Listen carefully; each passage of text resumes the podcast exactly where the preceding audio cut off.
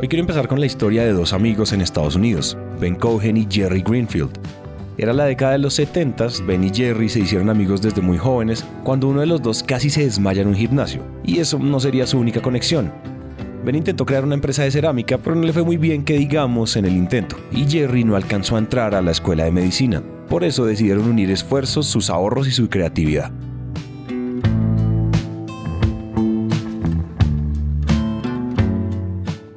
En 1978 se trasladaron a Burlington, en el estado de Vermont, y en las instalaciones de una estación de gasolina abandonada crearon una heladería a la que llamaron Ben Jerry's. Aparte de las deudas, pues no les sobraba nada. Con el paso de los años lograron consolidar una empresa presente en 35 países y que facturaba ventas anuales por 500 millones de dólares. Yo me imagino que si ustedes escuchan esto, una de las primeras cosas que van a pensar es que a lo mejor estamos hablando del helado más rico del mundo y que lo más importante de todo es una historia de éxito. Pero no. La empresa de Ben Jerry's es reconocida por otra cosa. Tal vez por lo que precisamente fue una empresa que nos llevó a cuestionarnos sobre eso. ¿Qué es el éxito? Y cómo innovamos, cómo planteamos nuestros modelos de negocio. Un debate hoy más que nunca muy necesario.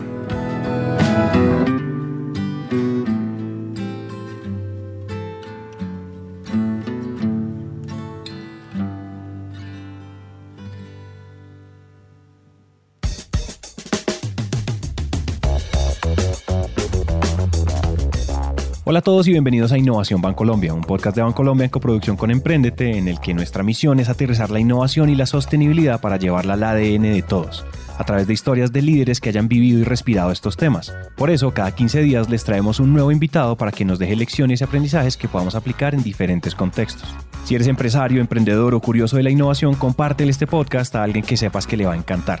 Y si tú haces parte del Grupo Bancolombia, ayúdanos contándole a tus colegas de este podcast para que inyectemos innovación y sostenibilidad a toda la organización.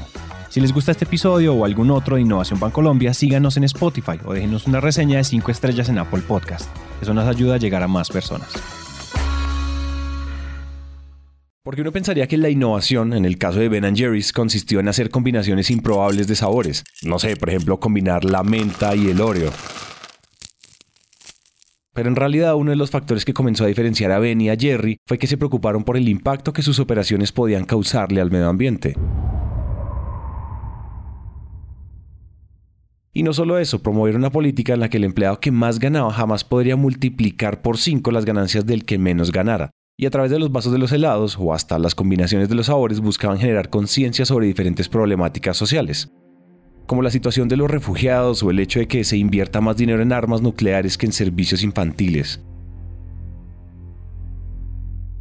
Eso hizo que a la hora de hablar de nuevas formas de hacer negocios, formas más responsables, siempre se ubique el caso de Ben Jerry's como uno de los principales referentes y no solo eso, también fueron una de las principales inspiraciones de otros dos amigos en Estados Unidos, Jay Cohen y Bart Holohan. Resulta que Jay y Bart eran dueños de una empresa de calzado y vestimenta de baloncesto llamada And One. En 2006 recibieron una oferta que, como se dice, no podían rechazar y la vendieron a unos compradores que de entrada eliminaron los programas sociales y medioambientales de la empresa. Esto llevó a que Jay y Bart, junto a un inversionista privado de Wall Street, crearan una organización que reconociera la labor responsable de las empresas a nivel social, ambiental y más allá de lo financiero. Esa organización la llamaron B-Lab, donde B se refiere a la palabra beneficio. De esta manera nacía, más que una organización, un concepto, el de las empresas B.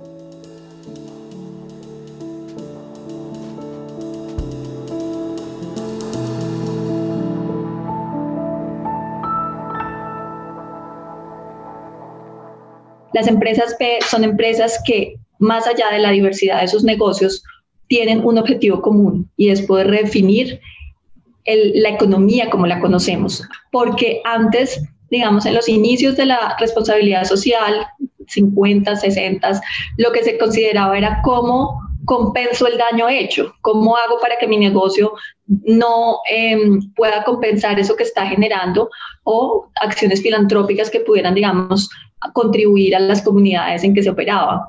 Pero a través del tiempo y lo que puede capitalizar una, una empresa B es justamente esa mirada de ya no solo considero no hacer daño, sino que además creo negocios que generen valor social y valor ambiental más allá del económico a partir de un nuevo paradigma donde ya las empresas no, son, no somos las mejores del mundo, no buscamos solo ser las mejores del mundo, de nuevo, intereses individuales, sino que buscamos ser las mejores para el mundo, intereses colectivos. Esta idea de cambio de paradigma que nos comenta María Camila López, directora de sostenibilidad de Juan Valdés, de que el contexto de los negocios ya no consistía en tener números en verde y repartir un montón de utilidades entre los accionistas, fue lo que hizo que la empresa se empezara a acercar al movimiento de las empresas B. Y es hasta más o menos en el 2019 que tuvimos nuestra primera aproximación a lo que implicaba Em, ser empresa B, nosotros ya conocíamos el movimiento, desde el 2017 ya teníamos la oportunidad de estar cerca, desde mucho antes, pero digamos que el 2017 ya íbamos a los encuentros globales o, latinoamericanos de empresas B, empezaba, digamos, había como una resonancia y una empatía muy grande entre el movimiento y Procafecol. Lo que llevó a su vez a que Juan Valdés comenzara el proceso de una prueba tan exigente que más o menos el 3% de las empresas que lo intentan logran pasar. La prueba evalúa aspectos como la gobernanza, los modelos de negocio, las prácticas ambientales, laborales y sociales. Las empresas deben sacar un mínimo de 80 puntos sobre 200 posibles para conseguir la certificación. Juan Valdez sacó 61.7 y luego entró a una fase de mejora que duró tres meses. Después de esto logró obtener un puntaje final de 86.7. Pero acá no se trata de tener simplemente una etiqueta o un certificado o un cambio de estatutos en el que se remarquen los compromisos sociales y ambientales de la empresa, que de hecho es una de las exigencias del movimiento B o las organizaciones que la integran. Acá lo que queremos con estas historias es que nos detengamos a pensar por un momento, una vez más, en qué consiste el éxito de las empresas o cómo es que nosotros como empresas conseguimos nuestros objetivos. Porque no se nos puede olvidar que nuestras acciones, nuestras decisiones, desde las cadenas de producción hasta las ventas, pasando por nuestras culturas organizacionales, provocan un impacto. Ahí es que podemos hablar, por un lado, de la sostenibilidad más allá de la idea a la que usualmente la asociamos. La sostenibilidad trasciende sin duda el aspecto ambiental, porque cuando pensamos en sostenibilidad es justamente cómo poder trascender la realidad y el hoy y poder eh, desarrollar eh, sistemas de producción, desarrollar actividades, desarrollar eh, sistemas económicos, desarrollar modelos de negocio que realmente trasciendan y, y de hecho no solo ni siquiera modelos de negocio, sino también estilos de vida que puedan trascender la inmediatez del hoy y puedan pensar en el futuro, no solo en el futuro como ser humanos, como el mío, sino el colectivo. Y eso creo que es el punto que para mí radica más, donde radica digamos, como la parte más importante de la sostenibilidad y es que es una mirada colectiva del futuro, una mirada colectiva del futuro donde estás considerando que tus actividades y tu manera de vivir no afecte, sino que por el contrario contribuya a la vida del otro y pues de todos los, que, los, los seres vivientes de este planeta. Y si hablamos del planeta, hablamos de un problema tan urgente como complejo.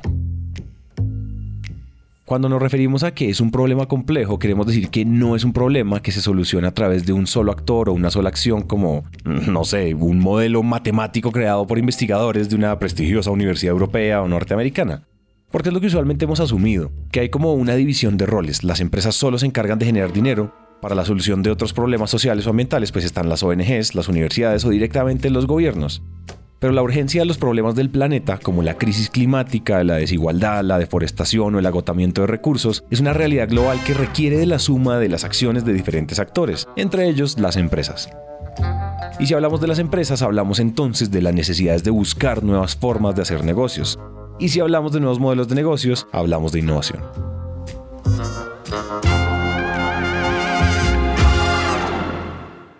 Y ahí creo que es donde radica eh, el, punto diferencial y es cómo la innovación ya trasciende un componente eh, neto, digamos, de, pues, de, simplemente lograr eh, nuevos productos, de lograr nuevas soluciones y se conecta con unas necesidades sociales ambientales de los entornos en donde están operando los negocios o, simplemente para beneficio de la sociedad en general o del planeta, dependiendo, digamos, del enfoque del negocio.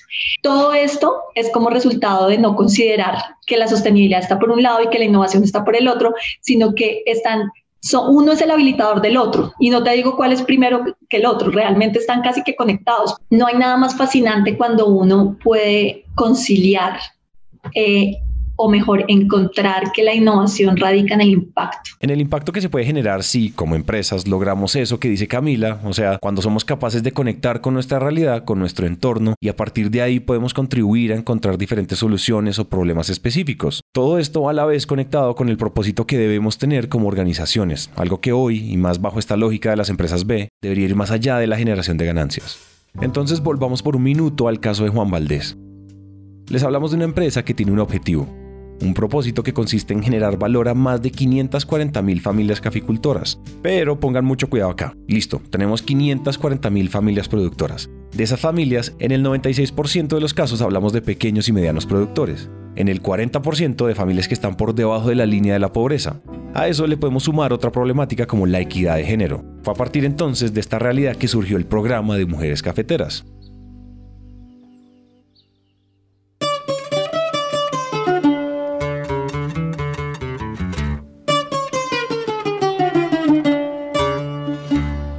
Mujeres Cafeteras es un programa que inicia en el 2017, inicia con 17 mujeres del departamento de Risaralda eh, y empieza como una edición especial de café que íbamos a sacar 1.500 eh, unidades en su momento. Era una cosa súper concreta, súper, digamos, como eh, de temporada para mujeres. En el, momento era para fecha de Día de las Madres, en mayo.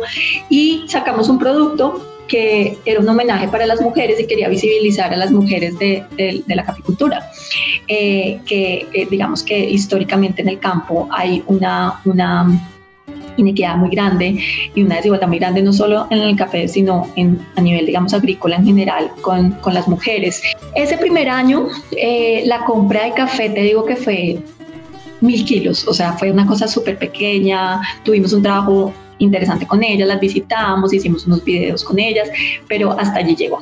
Hoy te puedo decir que este programa es, se ha convertido en un producto de línea, eso que quiere decir que ya no es una edición especial que entra y sale, sino que ya es un producto permanente que está no solo en Colombia, sino aproximadamente en siete países con expectativa de crecimiento muy, muy grande a nivel internacional 39 mil unidades vendidas eh, en tiendas eh, y en supermercados, más de 450 mil bebidas de café servidas con mujeres cafeteras. ¿Y ahora qué pasa si ese impacto que se dio en términos de negocios le sumamos el impacto en términos sociales y ambientales? Pero no ya como algo colateral, sino también entendido como un objetivo central. Gracias a todo esto, ¿qué pasa detrás? Hay un programa de fortalecimiento multidimensional para las mujeres productoras que llega a un universo de 800 mujeres beneficiarias, eh, de las cuales hay eh, están presentes en aproximadamente siete departamentos, son ocho asociaciones y una cooperativa de caficultoras y es un programa que está creciendo, se está convirtiendo en una plataforma muy grande de innovación de nuestra compañía. Eh, tiene aliados muy importantes como la Fundación Bancolombia, como DID Profem, como Solidaridad Network, eh, la ANDI, entre otros, y por supuesto siempre nuestro aliado natural que es la Federación Nacional de Cafeteros en el territorio. Y gracias a este trabajo hemos podido impactarlas a través de educación ambiental, a través de educación financiera, de temas muy, muy, un trabajo muy importante de equidad de género con enfoque familiar, no solo para las mujeres, sino para sus familias también, unos componentes muy importantes de, de, de, mejoras técnicas eh, y productividad, temas, eh, digamos, un, un sinnúmero de, acciones en términos de fortalecimiento que lo que han permitido es que estas mujeres se consoliden cada vez más como empresarias rurales. Creo que ese es el punto diferenciador de las empresas B y creo que ahí es donde hemos logrado que nuestros negocios sean negocios competitivos, líderes en el mercado, con un propósito superior que trasciende el financiero. Con lo que entonces podemos hablar de un triple impacto, uno económico, uno social y uno ambiental. Pero más allá de que planteemos que este triple impacto es la forma como las empresas B consiguen sus objetivos, quisiera que pensáramos más allá.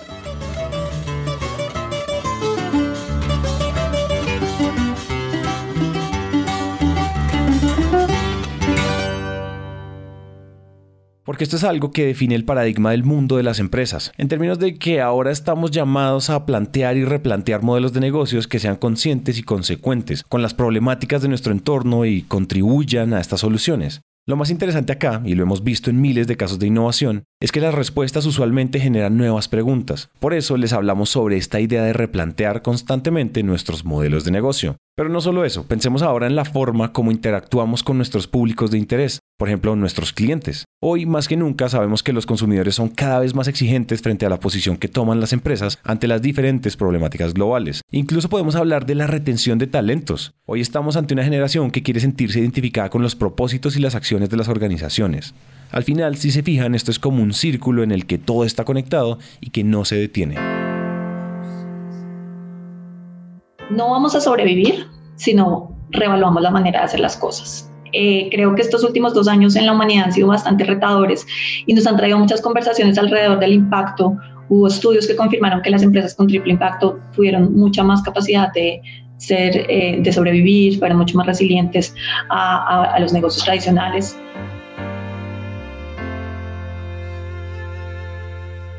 Ya no es una conversación, ya en algún momento nos tocaba, yo que llevo 10 años en esto, en algún momento nos tocaba como convencer a la gente de que, de que el triple impacto es importante. Ya no, ya todos los negocios, ya la banca, ya los multilaterales, ya todos hablamos un mismo idioma de los criterios sociales, ambientales y de gobernanza.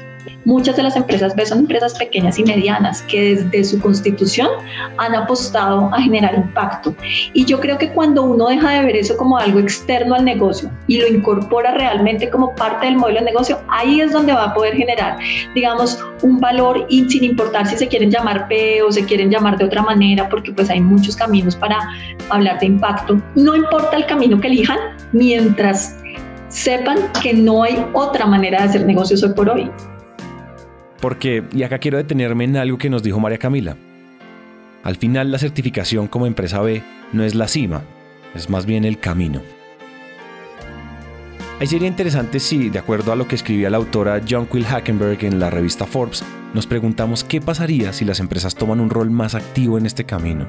Y no uno de seguimiento, sino más bien uno de liderazgo.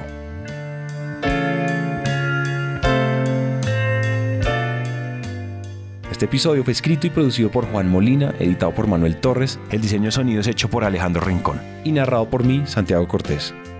No olviden escribirnos al más 57 317 316 9196 donde podremos charlar más de estos contenidos. Este podcast es una coproducción entre Bancolombia y Naranja Media. Gracias por escuchar y nos vemos en el próximo episodio.